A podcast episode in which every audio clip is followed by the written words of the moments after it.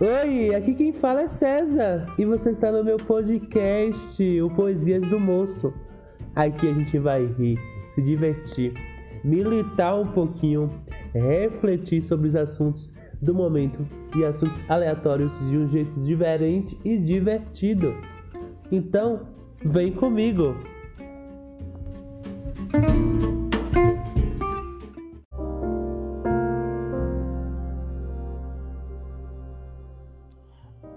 Amanhã é 31 de dezembro, último dia do ano de 2020. E ele foi uma mistura de sentimentos para todos, uma montanha russa de sensações, onde o vírus entrou em cena e modificou todas as programações, todos os planos, todas as ideias, onde nossas ações foram revistas, repensadas e milimetricamente checadas. Tivemos que nos afastar dos amigos, dos familiares, das festas e o medo tomou conta de todos nós. A angústia e o desespero também. Medo do invisível, do incerto, medo de ser mais um. 2020 transformou relações e nos separou dos abraços e dos carinhos.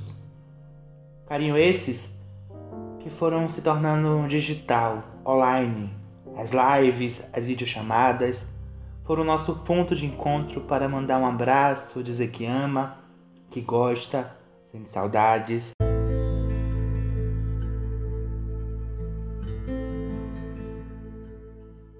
Mas também tivemos momentos de união, de empenho, de perseverança, onde mostramos que apesar das situações, iremos continuar lutando e acreditando. 2020 nos fez ressignificar ideias e fez entendermos que, enquanto indivíduos, nós somos frágeis. Não somos fortes o tempo todo, somos humanos. Choramos, mas também vieram os momentos de sorrisos para tentar descontrair desses e esquecermos, né, desses momentos, dos problemas. E mais e ter também mais atenção atenção à saúde, atenção com o outro. Onde dizer que ama, que gosta, que quer perto, aqui, agora, nunca foi tão importante, nunca foi tão significativo.